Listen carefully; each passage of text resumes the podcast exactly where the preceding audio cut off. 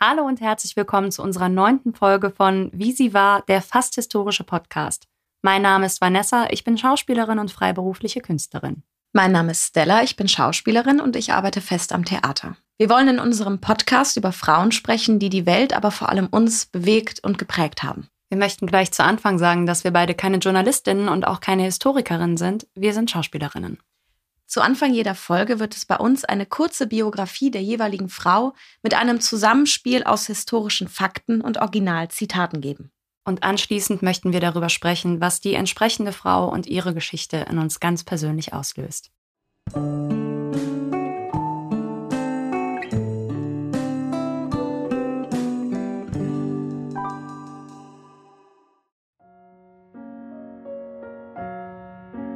Wenn ich eine Biografie schreiben würde, dann würde ich anfangen, ich wurde in Brüssel, Belgien am 4. Mai 1929 geboren und starb sechs Wochen später.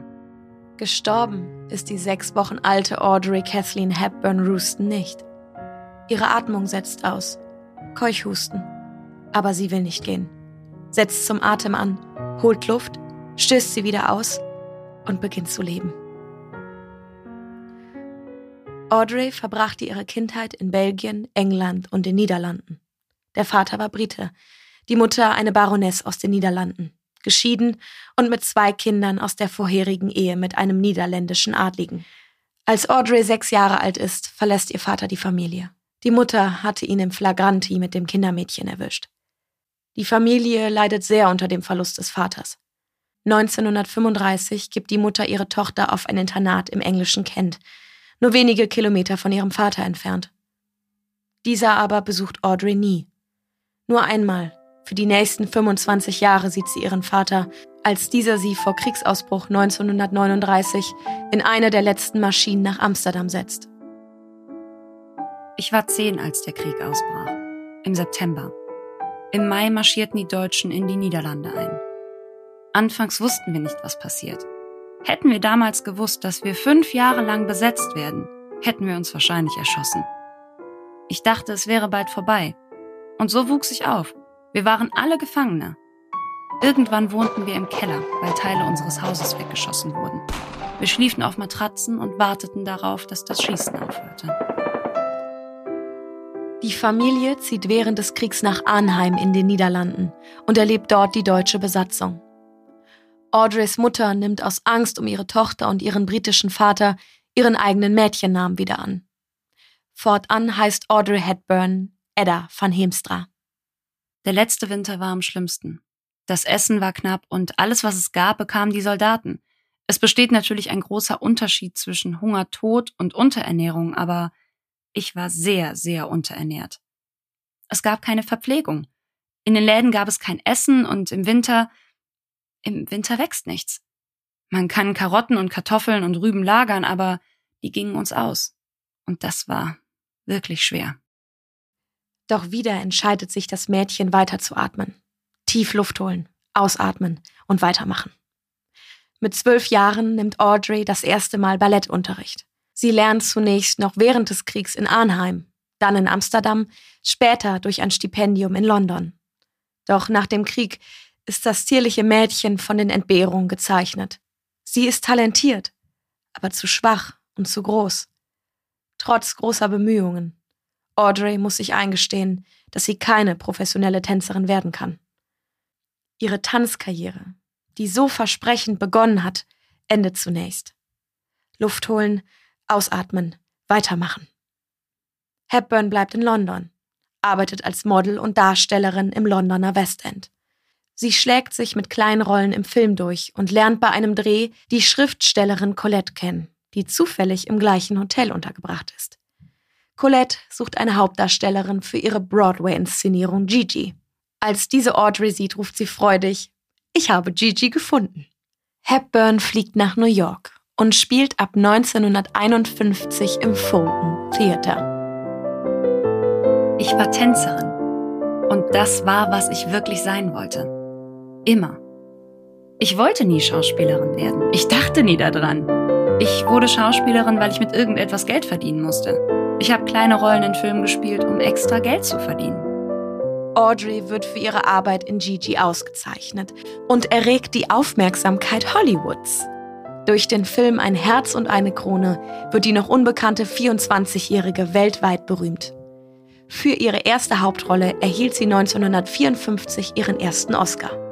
Ein weiterer Oscar, drei Golden Globes, ein Emmy und vier BAFTA Awards sollen im Laufe ihrer Karriere folgen. Nichts ließ sie annehmen, dass ich eine gute Schauspielerin war. Aber sie hatten das Gefühl, dass ich als Mensch ein Potenzial hatte, das sie nutzen konnten. Und ich bin dankbar, weil mir meine Art so viel Glück gebracht hat. Audrey unterscheidet sich von dem eigentlichen Schönheitsideal der Ära aller Marilyn Monroe. Sie ist grazil, groß, elegant und erobert mit ihrem Lächeln ganz Hollywood.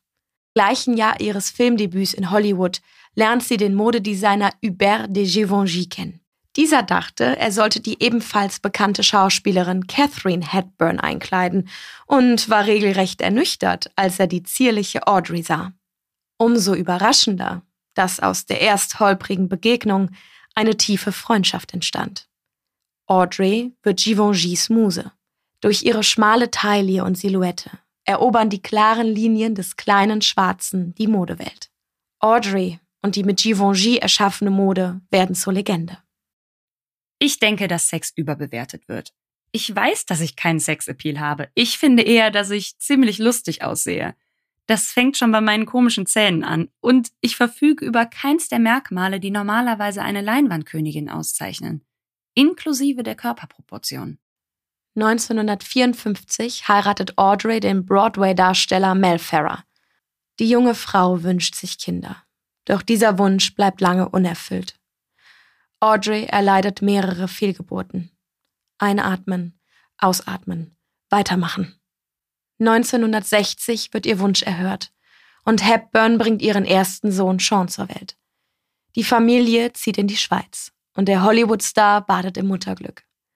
Für die Dreharbeiten wie Frühstück bei Tiffany kehrt sie kurzzeitig in die USA zurück. Hepburn pendelt zwischen Europa und Hollywood, zwischen Familie und Karriere. Sie liebt die Zeit mit ihrem Sohn und Ehemann abseits des glitzernden Hollywoods. 1967 erhält Hepburn ihren zweiten Oscar für die Rolle der erblindeten Susie Hendricks in Warten bis es dunkel ist. Es ist die letzte Zusammenarbeit zwischen ihr und ihrem Mann Farah. Das Paar trennt sich 1968. Ein Jahr später heiratet Hepburn den italienischen Psychiater Andrea Dotti und bringt ihren zweiten Sohn Luca zur Welt. Auch diese Ehe wird 1980 geschieden. Keine zwei Menschen passen je perfekt zusammen. Wenn es genug Freundschaft und Liebe gibt, dann überwindet man es. Aber wenn eine Ehe nicht funktioniert, dann kann man beides zerstören. Hepburns Karriere ist auf einem Höhepunkt. Doch Ende der 60er Jahre zieht sie sich zurück. Nur noch fünf Filme dreht sie bis zu ihrem Tod. Die 40-Jährige widmet sich ihren Kindern und ihrer Familie. 1988 wird Audrey Sonderbotschafterin von UNICEF. Gemeinsam mit ihrem neuen Lebenspartner Robert Wolders und dem Fotografen John Isaac bereist sie ärmere Länder auf der ganzen Welt und macht auf deren Missstände aufmerksam. Ihre Reden bei Wohltätigkeitsveranstaltungen schreibt sie dabei immer selbst und spricht Fernsehansprachen in verschiedenen Sprachen. Ich hatte mich darauf gefreut, nach all den Reisen, die ich seit meiner Kindheit gemacht hatte, irgendwann in den Ruhestand zu gehen, um mich um den Garten und die Hunde zu kümmern, um alles, was ich liebe. Das ist meine Vorstellung vom Himmel. Aber ich reise wieder um die Welt. Aber ich tue es gern. Denn für Kinder würde ich alles tun. Anfang der 1990er Jahre fällt ihr ihre Arbeit als Botschafterin immer schwerer. Zum Luftholen, Einatmen und Weitermachen fehlt die Kraft. Hepburn erhält die Diagnose. Darmkrebs. Es ist zu spät für eine Chemotherapie. Der Krebs ist zu weit fortgeschritten. Audrey Hepburn stirbt im Kreis ihrer Familie am 20. Januar 1993 im Alter von 63 Jahren am Genfer See. Noch im selben Jahr erhält sie posthum den Ehren-Oscar für ihre humanitären Verdienste. Als Kind lernte ich, dass es unhöflich war, Aufmerksamkeit auf sich zu lenken. Und man solle sich niemals zum Affen machen. Und dann habe ich mir ein schönes Leben gemacht, indem ich genau das tat. Audrey Hepburn war nicht nur ein Hollywood-Star, eine Modeikone und einer der einflussreichsten Frauen des 20. Jahrhunderts. Ihre Entscheidung für das Herzensprojekt UNICEF, ihr soziales Engagement und ihr liebevolles und natürliches Wesen macht sie bis heute zum Vorbild und zur Inspiration für Menschen weltweit. Ich habe viel Glück gehabt. Ich bin oft durch die Hölle gegangen, aber ich bin am Ende immer rausgekommen. Das Wichtigste, was ich im Leben in mir getragen habe, das mir all mein Leid später geholfen hat. Und wenn ich liebe, liebe ich bedingungslos.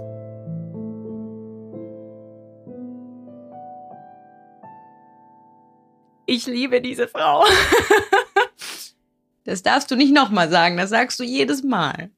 Ich wollte so anfangen, wie du bei Marie angefangen hast. Ach, hab ich das gesagt? Ja, bei Guck Marie mal, hast Nicht nur unsere Zuschauer können uns nicht auseinanderhalten. Nach mehreren Wochen intensiver Arbeit können wir uns selbst auch nicht mehr auseinanderhalten. Also ich muss ehrlich sagen, ich freue mich jetzt so auf dieses Gespräch. Ich habe es in der letzten Folge schon gesagt. Mich Mhm. hat von allen Frauen, über die wir bisher gesprochen haben, keine so überrascht Mhm. wie sie. Und deswegen freue ich mich mega, euch auch allen zu erzählen, warum das so war. Das ist, äh, ich freue mich einfach. Darf ich dir noch mehr Freude machen mit meinem Partyfake? Ich bin gespannt, erzähl. Ich hoffe wirklich, dass du es nicht gefunden hast. Und zwar möchte ich dir gerne die Geschichte von Audrey und ihrem Rehkids Pippin erzählen. Oh Gott. Kennst du die Geschichte? Ich habe es nicht gelesen. Gott sei Dank. Okay. Also, 1959 hat Audrey mit ihrem damaligen Mann Mel Ferris den Film Tropenglut gespielt. Und Hepburn spielt in diesem Film eine Göttin namens Rima, die im südamerikanischen Dschungel lebt und sich in einen Reisenden verliebt. Und ihr Sidekick ist dabei ein kleines Rehkitz. Und der Tiertrainer hat empfohlen, dass Audrey das Rehkitz mit nach Hause nimmt, um es an sich zu gewöhnen. Und Audreys Persönlichkeit und Wesen hat dazu geführt, dass das Rehkitz sie als Mutter angenommen hat. Und das Rehkitz ist mit ihr einkaufen und spazieren gegangen. Und noch ein sehr, sehr lustiges kleines Detail war, dass Audrey zu dem Zeit einen Hund hatte, der heißt Mr. Famous. und dieser Hund war sehr eifersüchtig auf das kleine Rehkitz. Und dann brannte natürlich in mir direkt die Frage, was ist denn nach dem Dreh mit dem Rehkitz passiert? Und tatsächlich weiß man das nicht. Ich habe keine Quelle gefunden. Ich habe ungefähr genauso reagiert. Ihr habt das nicht gesehen. Vanessa hat sehr geschockt geschaut. Also es streiten sich etwas die Geister. Manche sagen, sie hätte es behalten. Bezweifle ich. Andere sagen, dass es an den Tiertrainer zurückgegangen ist. Aber so oder so, es soll Audrey nach der Theorie, dass es an den Tiertrainer zurückging, sehr das Herz gebrochen haben. Es gibt natürlich auch Fotos von Audrey mit dem Reh und die würden wir euch sehr gerne auf Instagram zeigen. Cool. Dankeschön. Nee, das hatte ich nicht gelesen. Ich habe auch ein paar lustige Facts über ihre Filme. Mhm. Ist nicht mein Party-Fact, aber ähm, wo ich bei ein, zwei auch hoffe, dass du sie nicht gelesen hast.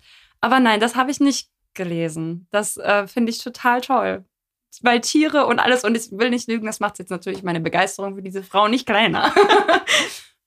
mein Party-Fact ist eigentlich total simpel. Den haben wir auch schon in der Bio gesagt, aber das war für mich so, als ich das gelesen habe, wirklich dieser einer dieser Momente, wo ich auch gesagt habe, ich wusste das nicht. Ich wusste wirklich, muss ich zugeben, erschreckend wenig über sie. Für Mhm. mich war sie ein wunderschöner, einer der Hollywood-Stars. Aber dann zu lesen, dass sie sich mit 40 Jahren dazu entschieden hat, für ihre Familie das Filmbusiness hinter sich zu lassen und danach wirklich nur noch ganz wenige kleine Rollen gedreht hat. Und es hat nicht daran gelegen, dass sie keine Rollenangebote mehr hatte, sondern dass sie sich entschieden hat, ich möchte Kinder haben, oder sie hatte die Kinder da ja schon, aber ich möchte dieses Leben auch leben. Das finde ich einfach toll. Und dass das keine, ich nenne es jetzt mal abgekapperte Strategie gewesen ist, um dann irgendwie den mega Comeback zu feiern, sondern nein, sie hat diese Entscheidung aus dem Herzen hinaus getroffen. Und das ist für mich so, diese, dieser Weltstar hat nach großartigen Filmen dann gesagt, und hier ist dieser Abschnitt vorbei. Und jetzt kommt ein neuer und auf den freue ich mich eigentlich sogar genauso oder noch mehr oder keine Ahnung. Mhm. Und das mag ich einfach an ihr. Und da dann einfach nur für diesen Lebensabschnitt und so fand ich das ganz toll, dann zu lesen, dass sie 1993, kurz nach ihrem Tod, dann mit dem Ehren-Oscar ausgezeichnet Mhm. wurde für ihr Lebenswerk, für alles, was sie geschaffen hat. Und da muss man dann nur als Randnotiz sagen, dass der Ehren-Oscar nicht jährlich verliehen wird und auch nicht an jeden x-beliebigen Hollywood-Star oder Menschen, die Großes geleistet haben. Nein, der wird wirklich an ausgewählte Persönlichkeiten verliehen und sie hat den eben nach ihrem Tod verliehen bekommen. Und das fand ich einfach toll. Ich fand, äh, Mhm. fand ich interessant. Das ist mein Party-Fact. Sie hatten 40 aufgehört. Das Schöne daran finde ich auch, bevor wir jetzt mit der Kindheit starten und chronologisch vorangehen, das Schöne daran finde ich auch, dass sie immer ganz klar gesagt hat, es ist kein Opfer. Ich gebe meine Karriere nicht unter Leid auf. Es ist kein Opfer, diese Karriere aufzugeben oder aufzuhören zu drehen, sondern es ist eine bewusste Entscheidung, eine bewusste positive Entscheidung. Fand ich auch. Und dann springen wir doch einfach mal ein paar Jahre zurück vor diese Entscheidung, vor ihre Filmzeit und zwar in ihre Kindheit. Audrey ist in einer Zeit groß geworden, in der natürlich Faschismus, Nationalsozialismus, Antisemitismus natürlich präsent gewesen ist. Sie ist 1929 geboren. Das heißt, sie hat diese Zeit auch wirklich bewusst wahrgenommen. Da gehen wir auch gleich drauf ein. Ihre Eltern waren aber nicht nur normale Bürger, die das mitbekommen haben. Nein, ihre Familie entstammte erstens einer adligen Linie und ihre Eltern waren dem Nationalsozialismus zugeneigt. Und nicht nur das, sie haben ihn auch unterstützt. Unter anderem hat ihre Mutter Artikel verfasst, wo sie das ja verherrlicht, was, was da passiert ist, wo sie das propagiert, kann man schon fast sagen, was da in Deutschland gewesen ist. Sie sind nach Deutschland gefahren, um sich mhm. diese Märsche anzugucken von Belgien aus. Das ist so, das wirft einfach nochmal dieses, okay, da, sie war auch in dieser Zeit, die mhm. Zeit ist noch nicht lange her. Und da bin ich über eine Sache gestoßen, die für mich ist manchmal Geschichte so ein bisschen so ein ganz großes Puzzle. Und ich mhm. lese diese einzelnen Geschichten. Wir stellen das ja auch immer wieder bei den Frauen fest und muss dann feststellen, das ist die gleiche Zeit. Die leben mhm. parallel in anderen Ländern, dadurch andere ja. Kulturen, andere Gegebenheiten, andere technische Voraussetzungen und so. Aber das alles so aufeinander zu legen.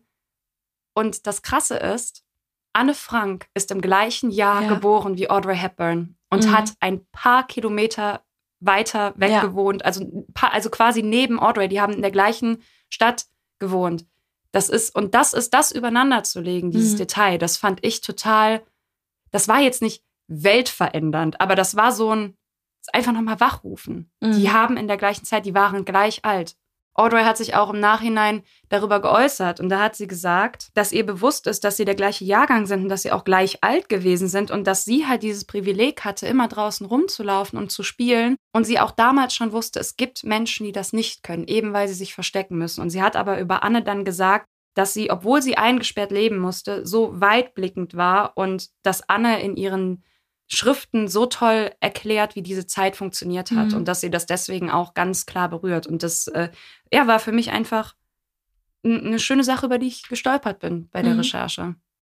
Die Niederlande war ja dann von Nazi-Deutschland besetzt. Und was ich auch wieder sehr interessant fand an Audrey, und ich hatte das in einer Biografie gelesen, und ich dachte wirklich so, der hat die doch nicht wirklich gemacht. Also, weil das ist so, die, also das, es gibt so Menschen, von denen liest du was und denkst du, die sind so toll, dann waren die auch noch Widerstandskämpfer. Also das meine ich wirklich so. Ich meine das jetzt gar nicht anmaßen, aber es ist einfach sehr, sehr faszinierend. Und es ist tatsächlich so, dass sich in den Niederlanden äh, ein sehr starker Widerstand gegen das Nazi-Regime entwickelt hat. Und Audrey hat tatsächlich für diesen Widerstand Nachrichten in ihren Schuhen geschmuggelt. Und dadurch, dass sie natürlich ein kleines Kind war, ist sie weniger kontrolliert worden und deswegen auch nie aufgeflogen. Auch hier wieder ein sehr, sehr schönes Detail, dass Audrey auch für den Widerstand äh, Theater gespielt hat und Ballett getanzt hat.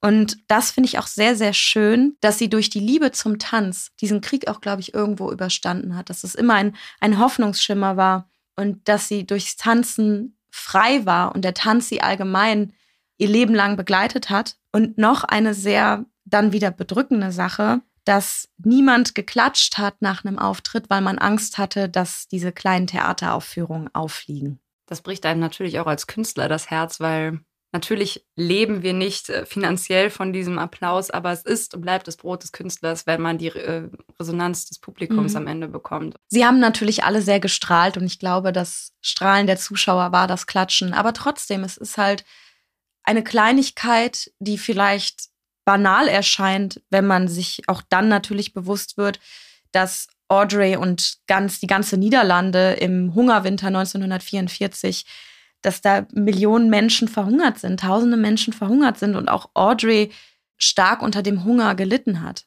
Sie erzählt einmal sogar, dass, dass sie wirklich aus dieser absoluten Hungernot heraus, dass die Tulpenzwiebeln gegessen haben. Das ist, also, das muss man mal sagen, das ist giftig, das zu sich zu nehmen. Aber die hatten einfach keine Wahl. Die mussten ja. so stark geschält und abgekocht werden, also das waren einfach, ich meine, wir müssen jetzt nicht über den Zweiten Weltkrieg reden, dass das eine mhm. furchtbare Zeit war, aber sie hat eben wirklich, sie ist nicht verhungert, aber sie war absolut unterernährt. Und das sind körperliche Schmerzen, die kann man sich gar nicht vorstellen. Dann von mir noch ein kleines Detail, was mir auch so gezeigt hat, wie gefährlich diese Zeit war, wie vorsichtig du sein musstest mit jedem Schritt, den du gemacht hast in der Zeit, war auch, dass Audreys Mama sich dann dazu entschieden hm. hat, Audrey Edda zu nennen. Das haben wir ja auch schon in der Biografie ja. gesagt, aber ich finde, das ist so, dass sie ihren Namen, ihre to ihrer Tochter dann einen anderen Namen gegeben hat, weil sie Angst hatte, dass der Hinweis auf die britische Herkunft so gefährlich sein könnte. Und das ja, das ist, glaube ich, einfach, das war ja auch für sie dann später, wenn wir auf UNICEF kommen, eine wahnsinnig prägende Zeit. Das hat sie ihr mhm. ganzes Leben lang in sich getragen. Umso interessanter, dass auch da schon die Beziehung zu UNICEF oder verschiedenen Hilfswerken auch entstanden ist. Sie ist nach der Befreiung der Niederlande ist sie quasi die, die erste Hilfsorganisation, die da war, war natürlich das Rote Kreuz und ein Vorläufer von UNICEF. Und sie berichtet auch, dass sie von einem Helfer eine Tafel Schokolade in die Hand gedrückt bekommen hat. Und ich fand das so interessant, weil immer, wenn ich an Befreiung denke oder diese klischeehafte amerikanische Befreiung, sieht man immer den amerikanischen Soldaten, der den Kindern Schokolade in die Hand drückt. Ich, auch, und das ich, das mich, ist, das ich weiß auch gar nicht, woher das kommt, aber es ist total irre. Und dann zu wissen, Audrey war eines dieser Kinder, das sind dann immer, es ist so, das ist irgendwie, ist es logisch, aber es ist gleichzeitig skurril. Es war, glaube ich, auch auf ganz vielen also das war ja so ein Wendepunkt, der so ganz viele Wendepunkte mit sich gebracht hat. Natürlich erstmal die Befreiung von den Nationalsozialisten, dann diese Prägung für UNICEF, mit mhm. der, die dann, womit sie dann bis zum Ende dann auch den Weg gemeinsam gegangen ist, dann quasi und der Startschuss für eine ihrer Lieblingsmahlzeiten, nämlich Schokolade. ja. Also das, ja. sie hat sich wirklich, und das war ja dann in der Nachkriegszeit so, wo, wo alles rationiert wurde, mhm. die hat sich stundenlang angestellt, um eine Tafel Schokolade zu kaufen, um das dann einfach zu genießen. Und sie war ja dann später auch der Überzeugung, dass Schokolade die Seele ein bisschen heilt. Das kommt bestimmt auch ein bisschen daher mit, okay, die Zeiten werden jetzt besser, der Krieg ist vorbei, hier ist ein Stück Schokolade. Also so, ich glaube, dass das alles auch Sachen sind, die da vielleicht ein bisschen zusammenspielen, aber ich finde das einfach, mhm. so ich mhm. fand das auch ein schönes Detail, dass es einfach eine ihrer Lieblingsessenssachen war. Auch sehr sympathisch an Audrey ist, dass einer ihrer Lieblingsgerichte einfach Spaghetti mit Tomatensauce ist. Das finde ich, finde ich ursympathisch. ich auch. Nicht so was ganz etepetete. Ja, richtig, so einfach ein guter Pott Spaghetti mit Tomatensauce. finde ich auch super. Audrey hat ja während des Krieges noch in Arnheim getanzt. Die Familie ist danach nach Amsterdam gezogen da hat sie weiter getanzt und später hat sie ein Stipendium in London bekommen bei der bekannten Tanzlehrerin Marie Rembert. Zum Ballett und zu ihrem Tanzen habe ich einen kurzen Beitrag von verschiedenen Freundinnen und auch eben Leuten, die mit ihr zusammen getanzt haben, dann gehört, die dann gesagt haben, dass sie so eine typische Ballettmutti hatte, die halt sehr erpicht gewesen ist, dass Audrey tanzt, mhm. dass Audrey diese Stunden wahrnimmt. Und was ich an Audrey und diesen Ballettstunden so sympathisch schon wieder finde, ist, dass sie keine gute Tänzerin war. Also keine gute Tänzerin im Sinne von, sie hatte einfach keine gute Technik, was auf mhm. ganz, ganz vielen Sachen beruhte. Einmal diese Unterernährung, dadurch ja. waren ihre Muskeln haben nicht so gut. Sie hat ein bisschen später angefangen als mhm. andere Kinder. Aber es hat eine von ihren Kolleginnen hat so süß gesagt, den Schwachsinn, den sie teilweise mit ihren Füßen und Beinen mhm. angestellt hat, den hat sie durch ihre, ihr wahnsinnig tolles Lächeln und ihre unfassbar grazilen Arme wieder weggemacht. Also wir haben jetzt in unserer Recherche viel, viele Aufnahmen von ihr tanzen gesehen und die Art und Weise, wie sie dabei aufblüht. Und wir haben beide gesagt, ja, wir kommen auch ein bisschen aus dem Bereich. Wir sind beide keine Tänzerin, um Gottes Willen, nein. Aber wir arbeiten nun mal auch in der darstellenden Kunst und wir haben beide gesagt, egal wie man es dreht und wendet, der Tanz ist immer noch die schönste Ausdrucksweise. Und zu sehen, wirklich, diese Szene aus Funny Face, wo sie tanzt und du hast das Gefühl, wirklich, mich rührt das so positiv, was für eine Ausstrahlung. Also sie hat sowieso eine tolle Ausstrahlung, aber was da auf einmal wie ein Lichtschalter angemacht und sie glüht vor Begeisterung. Und ihre Art und Weise, sich zu bewegen, ist so voller Leben. Und das muss ich tatsächlich sagen, hat mich auch sehr an ihr fasziniert. Und da zeigt sich auch wieder, ja, für den klassischen Tanz ist Technik unabdingbar. Aber die Art und Weise, wie Audrey tanzt, auch, ich bin auch ein Laie, ich bin auch keine Tänzerin, ich habe keinen blassen Schimmer. Aber ich war ganz begeistert von ihrer Art und Weise zu tanzen und sich zu bewegen. Vor allem, das ist ja auch das, was dann gesagt wird. Für den Laien war sie eine tolle Tänzerin. Da wird nicht auf der Spitze getanzt, mhm. das sieht dann natürlich der Profi, aber der Laie nimmt eben genau das wahr, diese Ausstrahlung, das, was da ist. Natürlich guckt der Profi immer anders da drauf. Ja. Also, aber Aber es diese war dieses Gesamtpaket. Aber die Liebe zur Sache macht es bei ihr so besonders. Und sie war ja auch wirklich, da muss man jetzt so sagen, sie war wirklich eine tolle Tänzerin. Es waren einfach vor allem die Gegebenheiten des Zweiten Weltkriegs, die sie davon abgehalten haben, professionelle Tänzerin zu werden. Und tatsächlich war sie auch zu groß. Aber auch wenn ihr da quasi wirklich ziemlich viele, ich würde jetzt auch mal sagen, so ein paar Türen vor, vor der Nase zugeschlagen wurden, weil ihr wurde das natürlich auch gesagt, Mädel, das mit der Tanzkarriere, mh, da fehlt die Technik, da fehlt alles, hat sie dann halt kleine Filmrollen angenommen, um sich über Wasser zu halten und damit eigentlich dann den Grundstein für all das gelegt, weil es haben ein paar Sekunden Screentime quasi genutzt, dass Leute gesagt haben, wer ist das? Und dann folgten eben diese Broadway-Engagements und eben, und das ist schon wieder so, was zur Hölle, die allererste Titelrolle im Film. Sofort nicht nur eine Oscar-Nominierung, sondern eine Mhm. Oscar-Auszeichnung. Und was ich an ihrer ganzen Filmgeschichte so cool finde, ist, dass sie ganz oft, ich nenne es jetzt mal so, zweite Wahl gewesen ist. Sie war bei Ein Herz und eine Krone in dem Sinne zweite Wahl, weil eigentlich Elizabeth Taylor angedacht war. Bei My Fair Lady war es Julie Andrews, die eigentlich an vorderster Stelle stand. Und bei Breakfast at Tiffany's war Marilyn Monroe die, die eigentlich zuerst bei den Regisseuren oder Produzenten im Kopf war. Und jedes Mal war dann aber sie diejenige, für die sich entschieden wurde. Und sie war auch wirklich immer die richtige Wahl. Das hat dann im Nachhinein auch jeder gesagt. Aber ich finde das halt so, so beeindruckend, dass sie halt oftmals erst zweite Wahl gewesen ist, es dann aber so toll gemacht hat, dass man das im Nachhinein gar nicht angefochten hat, dass das jemand anders hätte machen sollen. Obwohl ich sagen muss, dass ich bei My Fair Lady mit Julie Andrews, Julie Andrews hätte das auch grandios gemacht, aber ich bin auch ein großer Julie Andrews-Fan.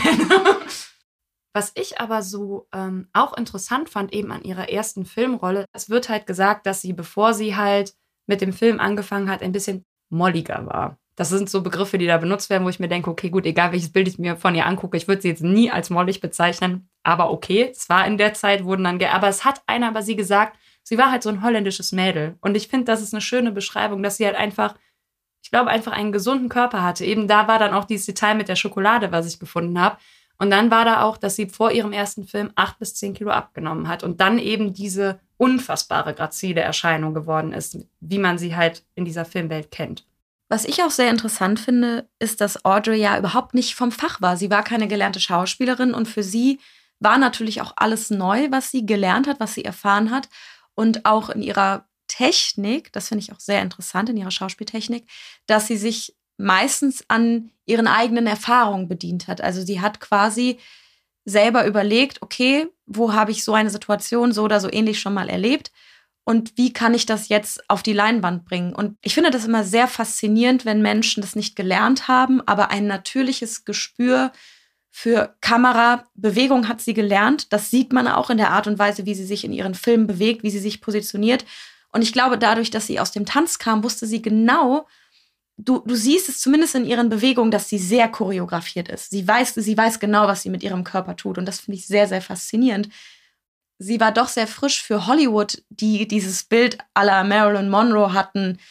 Kurvig, klein, Sexbomb-mäßig. Und Audrey ist total, und das mag ich an ihr so gerne, sie ist so dynamisch, sie hat die kurzen Haare, sie ist so ungebunden und sie erfindet sich permanent neu. Und das Interessante daran ist auch, was ich auch an ihr so faszinierend finde, sie ist so, also so erfrischend und so quirlig. Und ich habe das Gefühl, die hat einen Schatten. Also einen positiven, einen positiven Schatten. Ich würde mich nicht wundern, wenn die, also es gibt so Menschen, die sind einfach so kernbescheuert. Und ich glaube, sie ist einer dieser Menschen. Ich glaube, die ist richtig, ich glaube, sie war richtig kernbescheuert. Das glaube ich auch. Und ich finde das also total positiv. Ich finde das super, weil sie, sie ist auch so uneitel. Das ist so ein Mensch, die, die macht keine Fotos und Posts, sondern die entstehen. Also es gibt grandiose Fotos von ihr und es gibt auch immer wieder Fotos, wo du denkst, so mein Gott, das ist ein sympathischer Mensch, weil es ein ehrliches Lachen ist oder eine ehrliche Grimasse und das liebe ich an ihr. kann ich gar nichts hinzufügen, weil ich das genauso sehe. Also sie hat halt, das Tolle war, wie du das gesagt hast, sie hat halt dieses verrückte Mädel gespielt, Mhm. sie hat das angenommen, sie hat ihr positives Wesen in Ja. diese Sachen reingesteckt, hat aber immer die ernsten Momente in der Rolle gesucht und auch gefunden und die Mhm. dann auch getragen. Also das, sie war toll, eine tolle Mhm. Schauspielerin und äh, toller Mensch. Da können wir ja gerne gleich noch bei Breakfast at Tiffany drauf eingehen, weil da war ich auch sehr fasziniert von der Art und Weise, wie sie es gespielt hat. Bevor wir über Breakfast at Tiffany's reden, habe ich noch einen Fakt für dich, den ich total cool fand. Und zwar gibt es einen Film von Audrey, der so quasi das schwarze Schaf in ihrer Filmhistorie ist. Und zwar heißt der Film Meierling. Klingelt's? Ja, es Ja. klingelt. Vielleicht klingelt's bei euch auch. Meierling ist der Ort, wo sich der Sohn von Elisabeth von Österreich-Sissi mit Marie Wetzerer zusammen das Leben genommen hat, wo sie sich suizidiert haben. Und Audrey hat in diesem Film Marie Wetzerer gespielt, zusammen mit ihrem ersten Mann, der den Kronprinz Rudolf gespielt hat. Und die Welturaufführung dieses Films war 1957 und das war eine Live-Fernsehausstrahlung. Und die Kino-Uraufführung war tatsächlich erst 2013 in München, weil der Film damals von der Kritik zerrissen wurde, dass man den auch ganz schnell hat verschwinden lassen. hat, dass dieses Material so, okay, gut, das brauchen wir jetzt auch nicht nochmal zeigen. Krass. Die Kritiken jetzt im Nachhinein sind so schlimm, war der gar nicht. Aber ich fand es halt einfach so cool, weil ich mir gedacht habe, als ich das so gelesen habe in der Filmhistorie Meierling, war so, Moment, das habe ich doch schon mal gelesen. Ja, das fand ich, fand ich cool. Einfach Krass. weil wir schon mal über, was ist denn hier gerade los? Einfach weil wir schon mal über Marie Wetzerer gesprochen hatten. So, und dann jetzt natürlich gerne zu Breakfast at Tiffany's. Da ein kleiner Partyfact für euch. Einer der Macher von Breakfast at Tiffany's, als der Film abgedreht war und man sich das alles anguckt hat, der hat gesagt, boah, den scheiß Teil mit Moon River, kann der bitte raus? Nee, nee. nee, nee, nee. Also selbst wenn man den Film nicht gesehen hat, man kennt dieses Ja. Lied und man kennt auch, man hat die bestimmt irgendwann mal gesehen, diese Szene, wo sie da sitzt und das einfach so ein bisschen für sich Klimpert. und er hat halt gesagt, nee, nee, nee, nee, das, das kommt raus, das ist, das kann auf keinen Fall drin bleiben. Und Audrey hat gesagt, nur über meine Leiche kommt dieser Teil aus dem Film raus. Sie hatte einfach ein Gespür, dass das Mhm. ein toller Moment im Film war und was soll man sagen, es ist der Moment des Ja. Films geworden.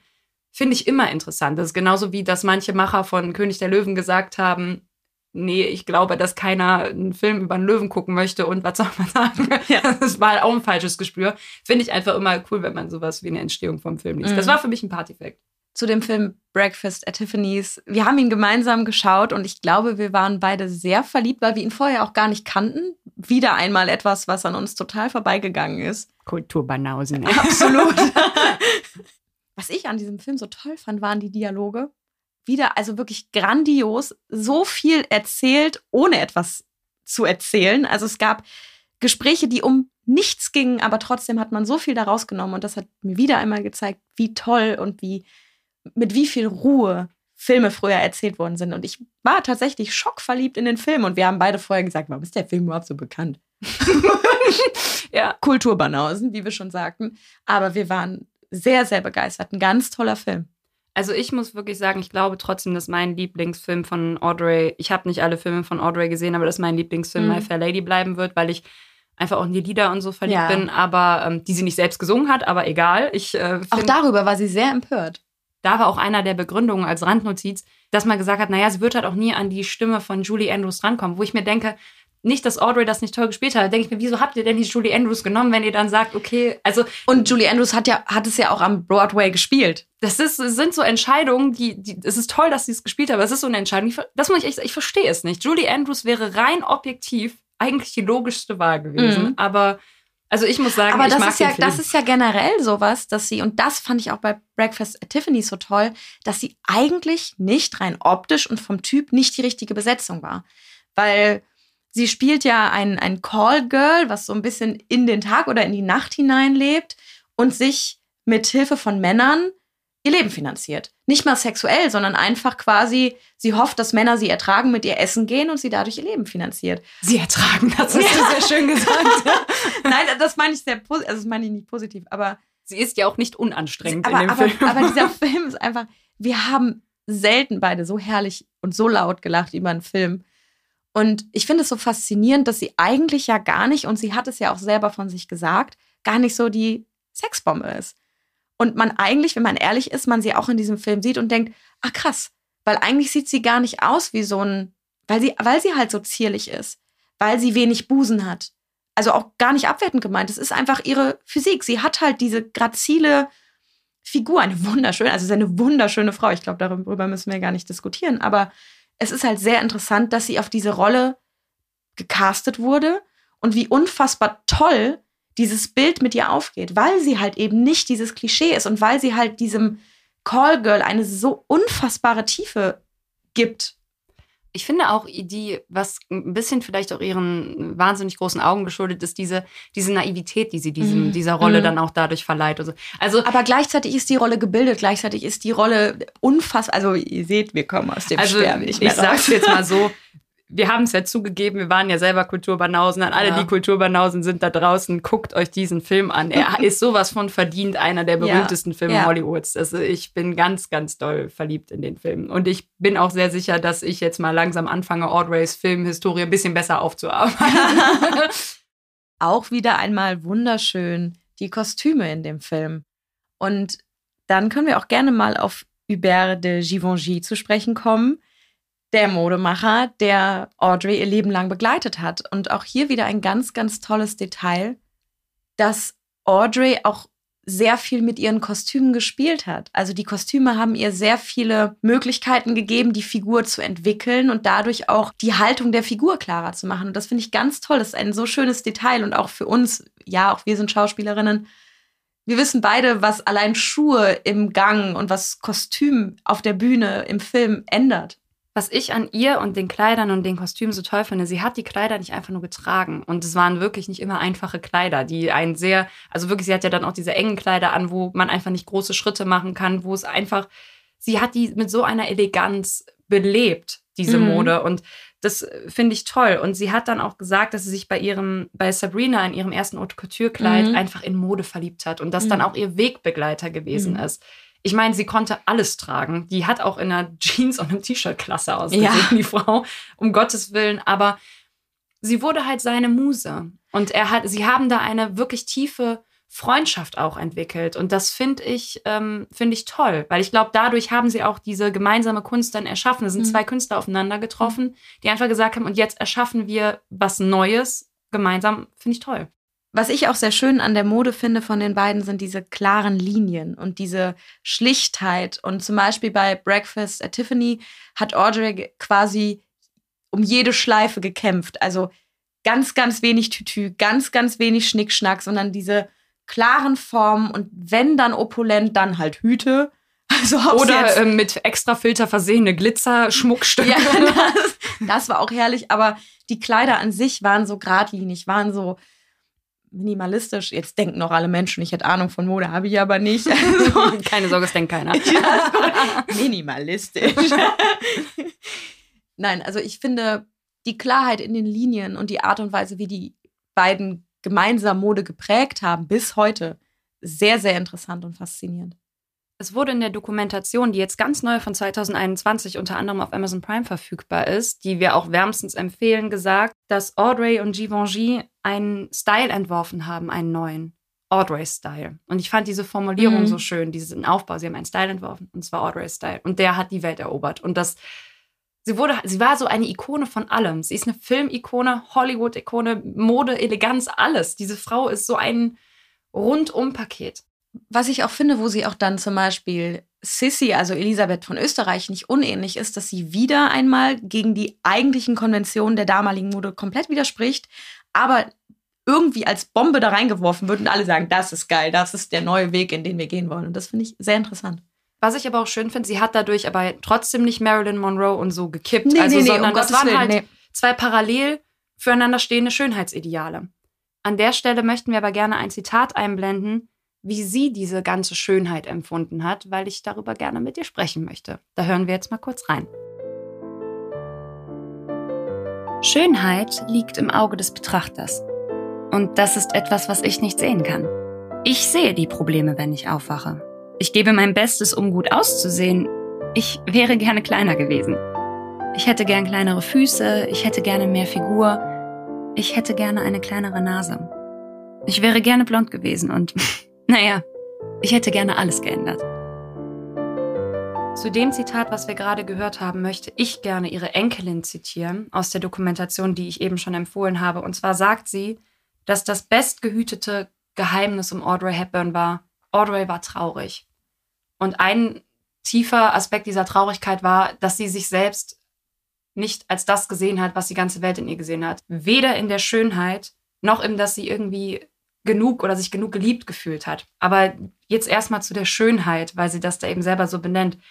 Und ich glaube nicht, dass sie das aus so einem, ich möchte Komplimente haben, Aspekt rausgesagt haben. Auch ihre Kinder sagen über sie. Sie hat sich selbst nie als diese Schönheit empfunden. Ich meine, die Weltheit hat sie auch geliebt für diese, für diese Persönlichkeit. Eben wie du es gesagt hast, sie war keine Sexbomb. Und das ist auch gut, dass sie das nie geworden ist, weil dadurch steht sie für was ganz anderes. Aber sie wird ja auch heute noch gekürt dafür, dass die Menschen sagen, das ist die schönste Frau der Welt aller Zeiten. Also das mhm. gibt es ja ganz viele, die das so sehen.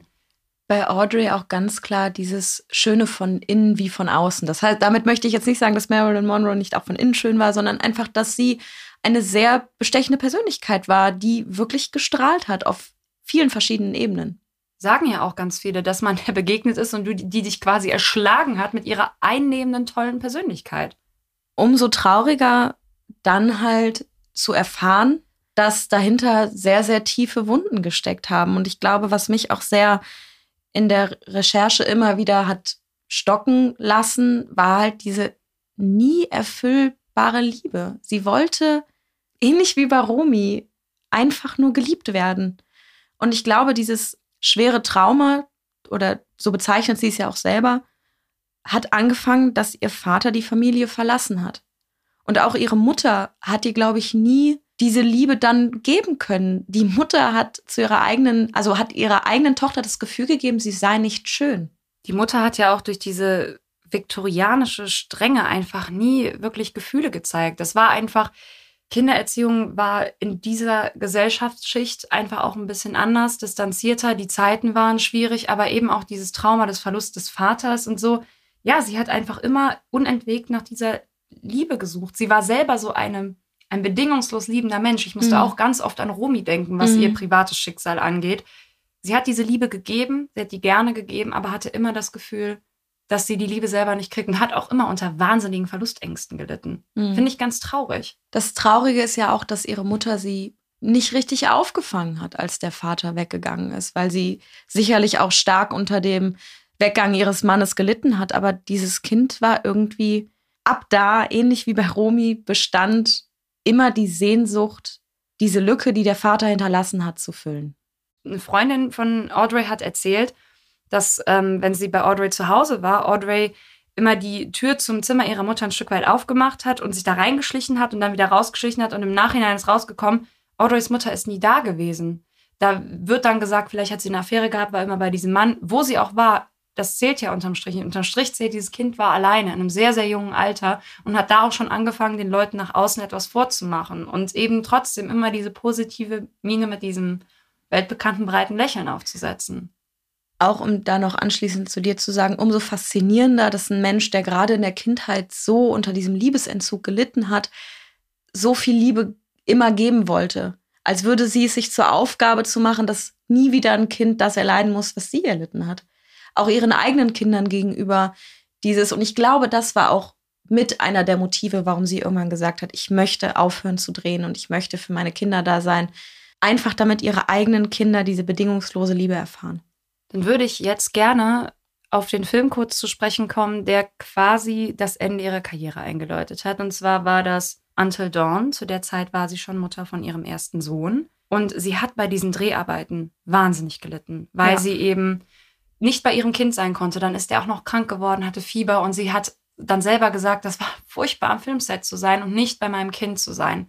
Was ich aber an diesem Film, auch da so, bei ihr gibt es irgendwie so ganz viele lustige Side-Effects mhm. zu den Filmen, der Regisseur von dem Film ist jemand, den sie im Weltkrieg gepflegt hat, weil der Fallschirmspringer gewesen ist und verwundet gewesen ist. Und sie hat den gepflegt damals und sind sie sich da im Filmset wieder begegnet und hatten quasi schon eine gemeinsame Geschichte, eine gemeinsame Vergangenheit. Fand ich irgendwie cool. Aber auf jeden Fall war das halt der Zeitpunkt, wo sie gesagt hat, okay, ich habe meine Zeit in Hollywood gehabt, das waren glorreiche Jahre, die waren super. Und jetzt möchte ich eine andere Zeit. Und die möchte ich, wie wir das eben schon gesagt haben, ganz ohne Opfer. Und an der Stelle würden wir gerne ein weiteres Zitat von ihr einblenden. Ich wollte immer Mutter werden. Seit meiner Kindheit liebte ich Babys und ich wollte viele Babys haben. Ich denke, das war schon immer ein wichtiges Thema in meinem Leben. Das hat meine Entscheidung beeinflusst. Und weil ich es so sehr wollte und auch genießen wollte, mich nicht ständig davon wegreißen wollte, habe ich mich zurückgezogen. Ich hatte mir das Kind gewünscht und das Fortsein machte mich nur unglücklich. Also blieb ich zu Hause und hörte auf zu filmen. Das Zitat zeigt einfach nochmal ganz klar, wie wir es auch am Anfang gesagt haben, wie wir es gerade auch nochmal gesagt haben. Sie hat kein Opfer gebracht, nicht in ihren Augen. Und das äh, finde ich schön, das auch einfach nochmal in ihren Worten zu hören. Weil sie wollte das sein, mit Leib und Seele. Mutter. Sie wollte dieser Glitzerwelt in Hollywood, wie sie es mhm. auch oft gemacht hat, entfliehen und in Europa ein ruhigeres Leben suchen, finden. Audrey hat ja zwei Söhne gehabt von zwei verschiedenen Vätern und hat in ihrem Leben eigentlich drei große Männergeschichten gehabt, von denen, die wir heute kennen. Davon zwei Ehen, wo ich das so empfinde, dass die erste Ehe, auch wenn sie geendet hat, das eine tolle Ehe gewesen ist. Die haben sich, die sind aus dem, aus dem gleichen Branche gewesen. Sie konnten zusammenarbeiten, wie wir es gerade schon gesagt haben. Sie haben Filme zusammen gedreht. Sie haben ein tolles Leben gehabt und auch ihr Sohn sagt, dass sie gut zueinander gepasst haben. Das ist auch eine Ehe, glaube ich, auf Augenhöhe gewesen. Es waren zwei starke Charaktere, aber sie haben sich toll ergänzt. Sie waren beide sehr liebenswürdig, sehr gebildet, sehr interessiert an der Welt und der Klassiker. Ich glaube, dass sie durch ihren Beruf sehr verbunden waren. Aber ich glaube, vielleicht, meine Mutmaßung, meine persönliche Mutmaßung, dass irgendwann vielleicht es reicht, nur am, Früh am Frühstücks- oder Mittagstisch darüber zu sprechen, was der jeweils andere vom Film hält oder von der Branche oder von dem Film oder über das Thema am Filmset. Und ich könnte mir vorstellen, dass sie sich irgendwann was auch einfach mal passiert. Und das ist das, was du meintest. Ich, es ist ja auch nicht hart und schlimm zerbrochen, auch wenn Mel Ferris immer gesagt hat, er bereut diese Trennung. Ich glaube, das sind zwei Menschen, die sich entliebt haben, die sich auseinandergelebt haben. Vielleicht hat irgendwann einfach der Gesprächsstoff nicht mehr gereicht und man ist nicht mehr so sehr aneinander gewachsen. Audrey hat es ja auch gesagt, wir haben es in der Biografie als Zitat aufgenommen dass es nirgendwo auf der Welt zwei Menschen gibt, die bedingungslos zueinander passen. Dass, es, dass zwei Menschen nie perfekt zueinander passen und dass Liebe und Freundschaft was ganz Tolles sind, aber manchmal gehen Dinge kaputt. Vielleicht ist ihnen der Alltag dazwischen gekommen, vielleicht andere Dinge unterm Strich zählt. Sie haben sich auseinandergelebt und dann war diese Ehe vorbei. Aber zumindest liest man von keinem skandalösen Rosenkriegen oder so. Und das, deswegen kann, sag ich trotzdem, habe ich ein positives Gefühl, wenn ich über diese Ehe lese, weil sie ja. haben einfach ein Stück Weg geteilt, vielleicht auch ein bisschen wie Alain und Romy, das ist natürlich anders abgelaufen, aber sie haben ein Stück Weg geteilt, der in dem Moment richtig war, weil sie da den Weg gemeinsam gegangen sind und dann ist er auseinandergegangen. Mhm. Sie haben einen gemeinsamen Sohn gehabt und dieser Sohn redet zumindest in der Dokumentation auch sehr positiv über diese Zeit. Und dann kam der zweite Mann. Und das ist dann natürlich leider eine Ehe gewesen, die eben einfach überhaupt nicht positiv war, die von seiner Seite aus mhm. sehr, sehr negativ behaftet auch dann in der Presse dargestellt wird. Vollkommen zu Recht muss ich dann von meiner Seite aus sagen, weil wenn ich dann lese, dass er sie mehrfach betrogen hat und das auch ja. mehrfach in der Presse breitgetreten wurde, dass der mit über 200 Frauen fotografiert wurde, was veröffentlicht wurde, also auch wie ich mir das für sie vorstelle, das zu ertragen von einem Mann, in dem du dich verliebt hast, den sie geheiratet hat. Mhm. Also gerade für Audrey, die ja sowieso schon diese Verlustängste hatte durch den Weggang ihres Vaters. Und gerade so jemand muss dann diese, und es sind, es sind wirklich von mehreren hundert Frauen ist, ist die Rede, muss dann sowas ertragen. Das finde ich sehr, sehr heftig. Also wirklich die Zahl, die ich gelesen habe, kann ja eine andere sein, aber das waren 200. Ja. Ich dachte mir nur so, was zur Hölle trifft denn jemand 200 Frauen? Das ist davon auch noch von hier. Also das ist so, das also es zeigt einfach nur, vielleicht ist es auch eine Überspitzung, die Zahl, aber es waren auf jeden Fall unzählbar viele und unverschämt ihr gegenüber. Das hat gar kein Mensch verdient, dass mhm. eine Beziehung, ein Mensch, mit dem du dein Leben teilen wolltest, dem du das Eheversprechen gegeben hast. Ich will hier nichts über die Ehe sagen, aber die haben sich ein Versprechen gegeben und er hat dieses Versprechen mit Füßen getreten. Und das finde ich sehr, sehr schade, dass sie das, wie du es gesagt hast, dann den Weg gehen musste. Der war sehr steinig. Ja.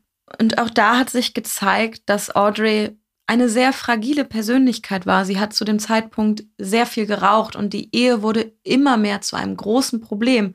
Was ich aber noch sehr positiv an dieser Zeit mit Andrea Dotti finde, ist, dass sie nach Rom gezogen ist und da ihr Leben sehr genossen hat. Sie hat Rom sehr gemocht und was ich einfach sehr, sehr schön finde, dass sie da, und ich finde da, sie war vorher sowieso kein verschwenderischer, pompöser Hollywood-Star, ist sie nie gewesen, aber dass sie dieses einfache Leben in Rom so genossen hat und diese Sehnsucht nach einem normalen Leben, in Anführungszeichen normalen Leben, aber dieses, sie ist ganz normal einkaufen gegangen, sie hat Freunde in Rom kennengelernt, sie hat mit denen ein gemeinsames Leben verbracht. Und Aufzeichnungen dieser Freunde zu lesen oder zu hören, wie positiv sie von Audrey sprechen, auch in dieser Zeit, das ist total schön, das macht sie greifbar. einer, ähm, ein Sohn von einer ihrer Freunde aus Italien hat dann auch über sie gesagt, finde ich total bezeichnend für all das, was du gerade gesagt hast. Das ist ein Filmstar. Ja. das ist aber sehr enttäuschend. So, verhält sich doch kein Filmstar. Also wirklich, sie war, sie war normal. Sie war Mhm. nichts von Glanz, Glamour, Glitzer, Hollywood. Außer ihr Hund, der Mr. Famous hieß. Audrey hat dann mit ihrem zweiten Mann Dotti ihren Sohn Luca bekommen. Und nach der Trennung von Andrea Dotti ist sie, sobald Luca auf einem Internat war, ist sie wieder in die Schweiz gezogen. Da dann nur eine Sache, die uns beide sehr, sehr berührt hat. Sie hat diese zwei Söhne bekommen, sie hat die von Herzen geliebt. Sie hat jedes Kind auf der ganzen Welt, glaube ich, geliebt, wie eine Mutter Kinder liebt. Aber sie hat auch Fehlgeburten erleiden müssen. Und da hat sie etwas gesagt, was mich auch sehr, sehr, sehr schwer berührt hat, Mhm. dass sie gesagt hat, dass die Scheidung, also in ihren Augen Scheidung und Fehlgeburten das Schlimmste ist, was ein Mensch durchleben kann. Und das hat mich einfach sehr, sehr tief berührt, eben weil das auch diese, die, wie, wie du es gesagt hast, diese Verlustängste, dass sie dann auch diese Verluste durchmachen musste. Also ihre, Verängst, ihre Ängste waren ja auch nicht unbegründet. Sie hat, wurde ja immer wieder auch mit, damit konfrontiert. Audrey hat von sich selbst gesagt, dass ihre größten Traumata der Verlust ihres Vaters, die Scheidung, die Fehlgeburten waren und dass sie keine Liebe verdient. Das ist sehr traurig. Also ich finde Ja. das wirklich traurig, wenn, wenn ein Mensch sich als nicht liebenswert empfindet. Und so ironisch, dass das ein Mensch ist, wo die ganze Welt sagen würde, hallo, wir lieben dich doch. ja. Aber natürlich ist die Liebe von einer breiten öffentlichen Masse was anderes als. Also ich habe die jetzt, glaube ich, schon zweimal empfohlen, aber bitte guckt euch diese Dokumentation an. Alleine wie ihre Enkelin über sie spricht, Mhm. wie berührend das ist und so. Das ist sehr, sehr, sehr einnehmend. Und ähm, es tut einem wirklich einfach leid, wenn, wenn ein Mensch sagt, ich habe das Gefühl, ich werde nicht geliebt oder ich habe Liebe nicht verdient oder oder. Aber wie wir es auch gesagt haben, im Gegensatz aber dann immer so viel Liebe gibt. Ich möchte dann aber nur kurz sagen, dass ich es dann aber schön finde, dass ihr dritter Partner, Robert, wird auch über ihn so gesagt, dass er das war, was Audrey Mhm. brauchte. Dass sie sich gegenseitig gebraucht haben und er bis zum Ende bei ihr war und sie dann auch den schweren Weg, den sie am Ende gehen musste, gemeinsam gegangen sind. Und das finde ich schön. Also auch wenn sie es selber nicht so empfunden hat, wenn ich da drauf gucke, muss ich sagen, auch so schlimm diese eine Ehe gewesen ist, hat sie zwei ganz tolle Beziehungen auch erfahren dürfen. Also so wie ich das von außen Zwei beurteilen kann. Beziehungen, die sie Zwei weitergebracht haben. auch zwei wertvolle Wegbegleiter einfach gehabt haben, die ihr vielleicht auch in schwierigen Momenten Kraft gegeben haben. So kann man das natürlich auch nur von außen beurteilen. Ich habe die Beziehung nicht gelebt, ich habe nicht hinter die verschlossenen Türen geguckt, aber das war mein Eindruck, Mhm. so in meiner Recherche. Was ich an Robert auch ganz toll finde, war, dass er Audrey endlich diese lange Sehnsucht erfüllt hat, ihr Sicherheit zu geben. Und er war da, er hat Präsenz gezeigt, er war sehr liebevoll und war halt genau das, was Audrey ihr Leben lang gesucht und gebraucht hat. Und auch hier, Robert hat sich nach dem gleichen Leben gesehnt wie Audrey. Audrey ist, wie eben schon erwähnt, in die Schweiz gezogen und zwar in ein altes Farmhaus, das umgebaut worden ist zu einem Wohnhaus. Und was soll ich sagen? Dieses Haus ist mein Traum. Es heißt, das Haus, was man auch besichtigen kann, übrigens, heißt auf Französisch La Passible. Und La Passible heißt die Ruhe. Und ich finde das gerade für Audreys Entscheidung, sich aus Hollywood zurückzuziehen, sehr berührend. Und auch ihre Zeit in diesem Haus, in, in dem Garten. Sie hat selbst Gemüse angepflanzt. Sie hat irgendwann so schön beschrieben, wie toll es war, das Gemüse aus dem eigenen Garten zu verarbeiten, sich an die Gartenarbeit zu machen, dieses in Anführungszeichen ordinäre, einfache Leben zu leben. Das hat sie unfassbar genossen. Und bei Robert war es genauso. Er wollte dieses Leben, das Audrey leider erst in den Jahren hin zu ihrem Tod hat leben können. Ich finde, das ist auch diese, diese Sache mit dem Garten, das mit dem Gemüse. Ich meine, wir pflanzen beide Gemüse an. Ne? Wir finden das selber total toll, unser eigenes Gemüse zu verkochen oder zu essen. Aber dass das auch zeigt, sie hatte auch einen guten Bezug zu, zu ihrer Köchin, zu ihren Au- Haushältern, zu den Menschen, die im Garten gearbeitet haben. Das ist, die war einfach eine ganz herzliche Person und das siehst du in allem, was sie getan hat. Und ich glaube, das ist ein guter Übergang zu dem, was Ja. sie dann am Ende zu ihrem Lebenswerk gemacht hat. Zu einem ihrer Lebenswerke. Wie wir das ja schon ganz am Anfang gesagt haben, UNICEF war eine Begegnung, die sie schon sehr, sehr früh in ihrem Leben hatte. Und ich glaube, durch diese frühe Begegnung mit UNICEF, auch wenn es ein Vorreiter von UNICEF gewesen ist, hat für sie auch was eine sehr positive Assoziation gehabt. Und UNICEF hat sie damals quasi gerettet. Ich meine, das mit der Schokolade und alles, was wir gesagt haben, mhm. also sie gerettet, für sie im Kopf, als Kind hat sie das wahrgenommen. Das waren die Menschen, die bildlich vor mir stehen und bildlich dafür stehen, jetzt die Befreiung da und jetzt wird sich das Leben ändern. Und dann hat sie, auch wirklich einige Jahre nachdem sie sich von Hollywood schon entfernt hatte, eine Rede auf einem Wohltätigkeitskonzert gehalten und hat da eben über ihre eigenen Erfahrungen, wie es ist, zu hungern im Krieg und so berichtet. Und diese Rede hat auch eben jemand von UNICEF gehört und hat danach zu ihr gesagt, sag mal, möchtest du nicht Botschafterin für UNICEF werden? Und sie hat gesagt, ja klar. Und ich glaube, dass da für sie auch wirklich, dass sie nicht eine Sekunde überlegt hat. Weil für sie war UNICEF eine gute Organisation und sie hat damit etwas tun können, was für sie, glaube ich, auch im Nachhinein oder immer unfassbar wichtig war. Und sie hat auch etwas verstanden. Sie hatte eine wahnsinnig laute Stimme. Sie war eine unfassbar einflussreiche Frau. Sie hatte einen wahnsinnig großen Namen. Und sie hat das genutzt. Sie hat es für das Richtige genutzt und eingesetzt. Und woran man das unter anderem merkt, ist, UNICEF hat sich, nachdem sie UNICEF beigetreten ist, binnen fünf Jahren verdoppelt. Und das ist unglaublich. Sie hat dieser Organisation Geldersummen eingebracht. Das, ist, das, sind, das sind Geldersummen, die kann ich mir gar nicht vorstellen. Sie bringt auch heute noch mit ihrem Namen, da geht es dann um Briefmarken oder was auch immer, bringt sie immer noch so viel Geld für UNICEF ein. Und ich, sie hat natürlich leider nicht das Leid der Kinder in den Ländern, in denen UNICEF versucht zu arbeiten, beenden können. Aber sie hat definitiv große, große Schritte gemacht. Und sie hat versucht zu geben, was sie konnte. Sie hat versucht, den Schmerz zu lindern. Und eine Sache, die mir auch wieder so im Kopf hängen geblieben ist, das ist Audreys Wut, dass sie gesagt hat, sie kann es nicht begreifen. Wir leben nicht in einem Weltkrieg. Und sie hat in dem Sinne gesagt, für sie wäre es ein logischer Grund, wenn wir einen Weltkrieg hätten, weil sie hat ja auch im Weltkrieg gehungert, dass dann Kinder hungern müssen. Aber wir leben in keinem Weltkrieg und trotzdem hungern Kinder. Und dieses Nichtverständnis für dieses Leid, das kann ich sehr gut nachempfinden. Und sie hat Gott sei Dank Druck auf Regierungen ausgeübt. Sie hat öffentliche Fernsehauftritte gemacht, um auf diese Missstände aufmerksam zu machen. Was ich an dieser Zeit auch so schön finde, das haben ihre Jungs dann rückwirkend über sie gesagt, wenn dann halt zum Beispiel auch mal den, den beiden Jungs die Frage gestellt wird, hey, habt ihr euch da nicht vernachlässigt gefühlt, dass eure Mama dann in der Welt rumgereist ist, um anderen Kindern zu helfen, dass sie wohl zu ihnen gesagt hat, Jungs, ihr habt eure Zeit gehabt und ich habe mein Bestes für euch gegeben und jetzt sind andere Kinder dran. Und sie hatte einfach diesen Weitblick, dieses unfassbar große Herz. Sie hat wahnsinnig schlimme Sachen in den Ländern gesehen. Sie hat im Zweiten Weltkrieg schlimme Sachen gesehen, aber dieses unfassbar große Herz, hm. Das ist, ähm, finde ich toll. Und sie hat das dann alles, ihre letzte Kraft, wirklich ihre letzte Kraft in diese Organisation reingesteckt. Wir würden dann dieses Gespräch über UNICEF, bevor wir dann auch mit ihrem Leben abschließen, weil wir leider sehr, sehr nah an dem Ende ihres Lebens sind, dieses ganze Projekt UNICEF und ihren Blick darauf mit einem Zitat von ihr abschließen. Das blenden wir mal kurz ein.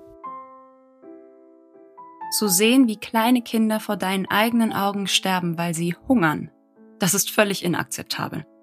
Ich bin erfüllt von Wut auf uns selbst.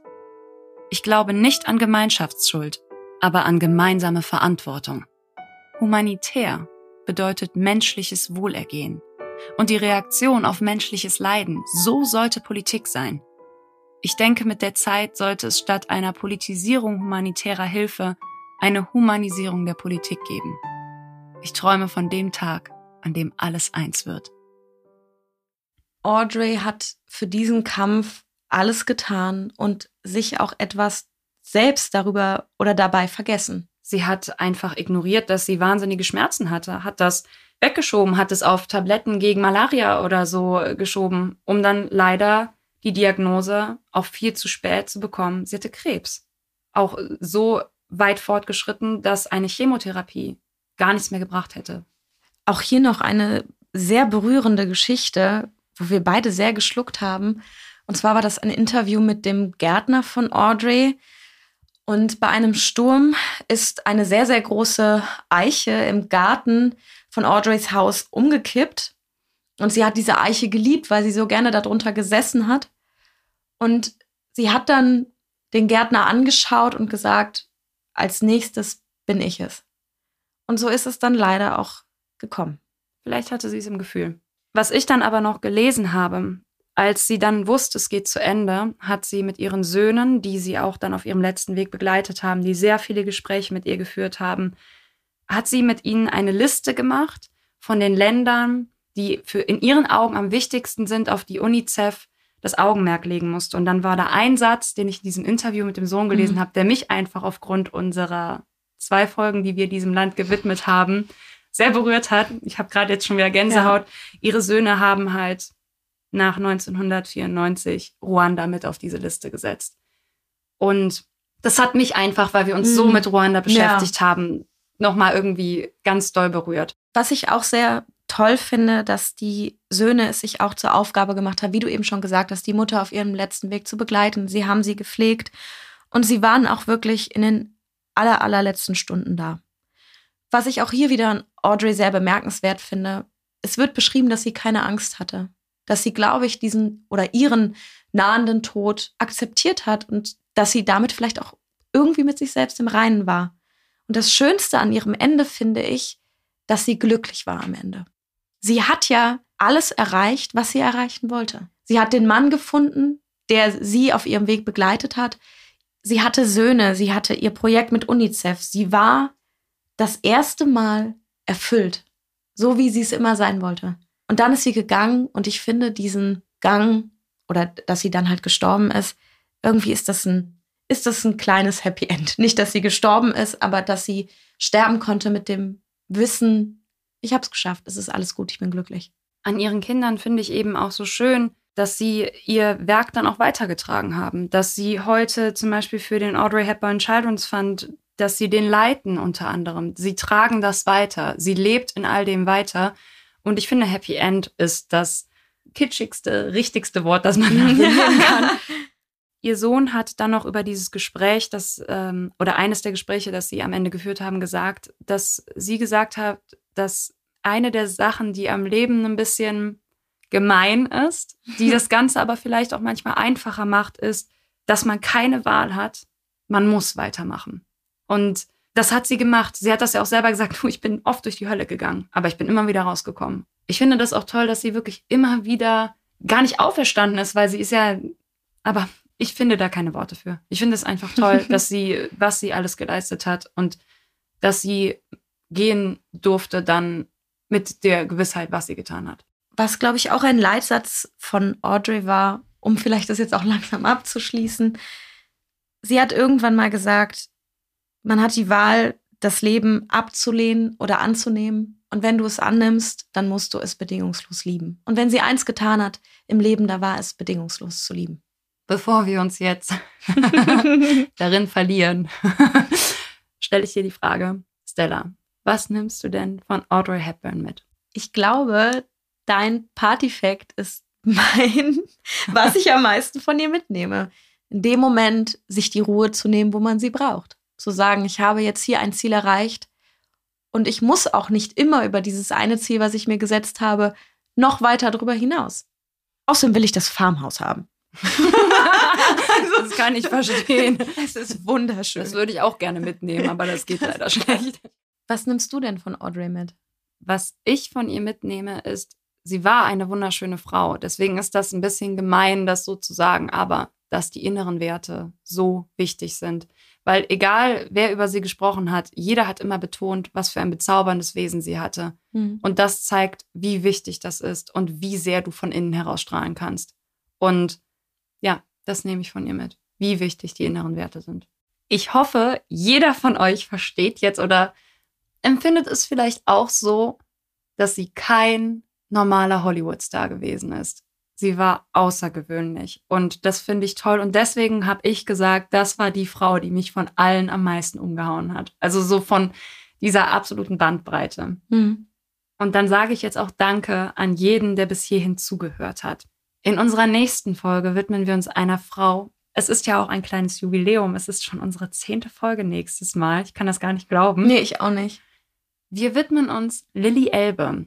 Lady Elbe kennen vielleicht viele von euch, weil sie die Verfilmung The Danish Girl gesehen haben mit Eddie Redmayne. Und genau die Lily Elbe hat es in Wirklichkeit gegeben und ihr widmen wir unsere zehnte Folge. Falls ihr Fragen, Anregungen habt, Frauen, über die wir mal sprechen wollen, dann schreibt uns doch gerne unter visiva.web.de oder kontaktiert uns über unsere verschiedenen Social Media Accounts. Auf Instagram und Facebook findet ihr uns unter visiva.podcast. Bevor wir die Folge jetzt beenden, wir haben es glorreich vergessen, das zu sagen, aber wenn ihr bis hierhin noch zuhört, und ich weiß, du hörst auf jeden Fall zu, das hier war übrigens unser erster Hörerwunsch. Das haben wir gar Stimmt. nicht gesagt. Also, Dankeschön, Badia, dass du uns unter anderem die Biografie geschenkt hast. Wir hoffen, du warst glücklich mit dieser Folge. Und demnach schickt uns gerne Hörerwünsche. Wir gehen sogar auf die ein. Und damit würde ich sagen, bis zum nächsten Mal. Tschüss!